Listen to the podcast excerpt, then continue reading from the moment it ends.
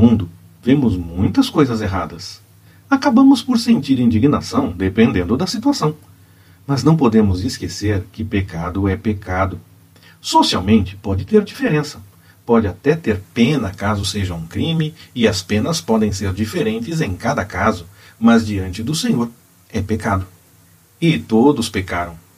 E Jesus morreu por conta do pecado, como sacrifício, para ser o caminho de volta para o Pai.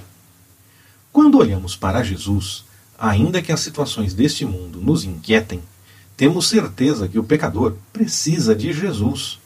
Ainda que tenha que enfrentar consequências por conta de um crime, carece de Jesus, de misericórdia, da graça. Não desejamos algo ruim para quem precisa do Senhor. Antes, oramos e testemunhamos para que haja mudança de vida, arrependimento e conversão.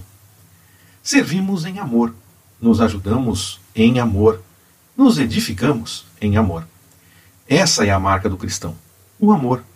Eis um princípio que não podemos negociar, qualquer que seja a situação. E vivemos entre nós expressando com nossa prática exatamente esse amor.